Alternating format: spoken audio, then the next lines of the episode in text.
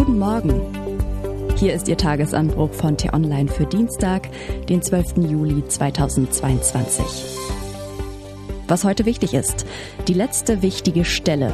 Es ist Zeit für den Abbau überflüssiger Beraterposten in der Bundesregierung. Geschrieben von T-Online-Chefredakteur Florian Harms und am Mikrofon bin heute ich, Eileen Brozina. Hi. Es gibt eine Menge Dinge, um die sich mal jemand kümmern könnte. Das Chaos an deutschen Flughäfen zum Beispiel könnte mal jemand lichten. Oder das schlechte Handynetz an vielen Bahnstrecken ausbessern. Oder das marode Gesundheitssystem reparieren. Oder die Abrüstung der Atomwaffen in Europa vorantreiben. Oder endlich ernst mit der Klimapolitik machen. Oder, oder, oder. Es gibt 15 Bundesministerien, die eine Menge Staatssekretäre, Abteilungsleiter und Referenten beschäftigen. Hinzu kommt das Kanzleramt mit seinem auch nicht gerade kleinen Apparat.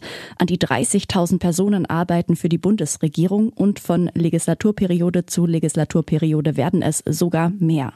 Trotzdem scheint großer Bedarf an zusätzlichen Posten zu bestehen. Warum sonst gibt es zusätzlich zu all den Ministerien, Staatssekretären, Abteilungsleitern und so weiter auch noch eine lange Reihe prestigeträchtiger Sonderposten? 41 sind es, um genau zu sein. Und die Damen und Herren, die diese Ämter bekleiden, schmücken sich mit ganz fantasievollen Titeln. Da gibt es beispielsweise die Koordinatorin der Bundesregierung für maritime Wirtschaft und Tourismus oder den Beauftragten der Bundesregierung für Informationstechnik oder die Bevollmächtigte der Bundesregierung für Pflege oder den Beauftragten der Bundesregierung für Fragen der Abrüstung und Rüstungskontrolle, auch einen Koordinator der Bundesregierung für strategische Auslandsprojekte im Interesse der Bundesrepublik Deutschland gibt es, was auch immer man sich darunter vorstellen mag, und nicht zu vergessen der Bundesbeauftragte für Wirtschaftlichkeit in der Verwaltung, was in diesem Zusammenhang besonders pikant ist. Nun könnte man den Gedanken hegen, dass ein Apparat, der derart viele hochgestellte Fachleute beschäftigt, große Fortschritte bei der Bewältigung der jeweiligen Aufgaben macht. Dass dem nicht so ist, merkt jeder, der in diesen Tagen stundenlang auf überfüllten Flughäfen versauert, seit Jahren auf Zugfahrten über das funklose Handy flucht oder gar in die Mühlen des ausgelaugten Gesundheitssystems gerät. Ganz zu schweigen von all den anderen Baustellen, bei denen man sich wünschte, dass Deutschland schneller vorankäme. Klimaschutz, digitale Verwaltung, Kampf gegen Armut und so weiter.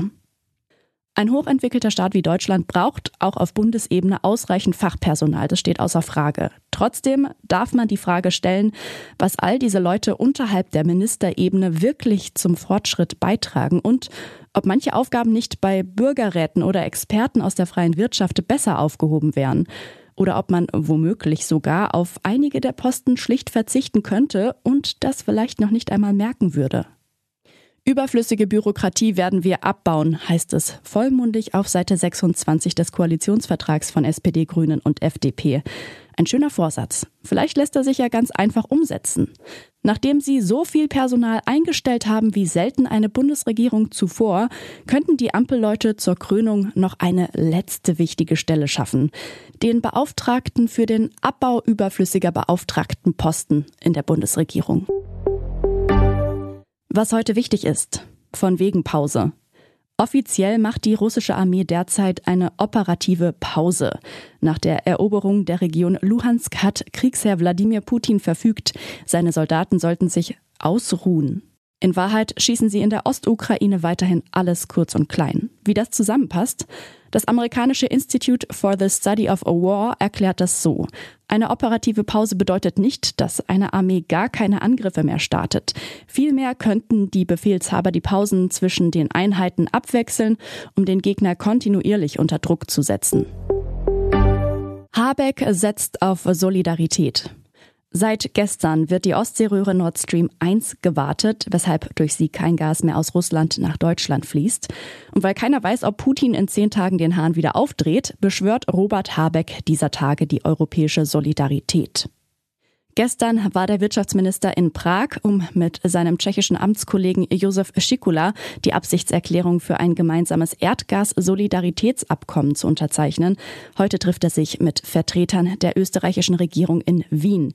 Auch dort geht es um gemeinsame Bemühungen für die Energiesicherheit.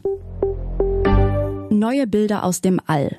Es ist das leistungsfähigste Weltraumobservatorium. Das James Webb Teleskop macht erst seit wenigen Monaten Bilder im All. Heute Nachmittag will die US-Raumfahrtbehörde NASA die ersten Farbaufnahmen präsentieren. Und was ich Ihnen heute insbesondere empfehle, bei uns nachzulesen. Der November könnte Putin zum Verhängnis werden. Wie soll die westliche Unterstützung für die Ukraine weitergehen? Der G20-Gipfel im November kann die Wende bringen. Dennoch, es bedarf mehr Realismus und weniger Wunschdenken beim Blick auf den Ukraine-Krieg. Den Link dazu finden Sie in den Show Notes und alle anderen Nachrichten gibt es auf t-online.de oder in unserer App. Das war der T-Online-Tagesanbruch, produziert vom Podcast Radio Detektor FM. Uns gibt's auch morgen wieder und am Wochenende mit einer Diskussion zum wichtigsten Thema der Woche. Abonnieren Sie den Tagesanbruch doch, dann verpassen Sie keine Folge. Vielen Dank fürs Zuhören und Tschüss. Ich wünsche Ihnen einen schönen Tag. Ihr Florian Harms.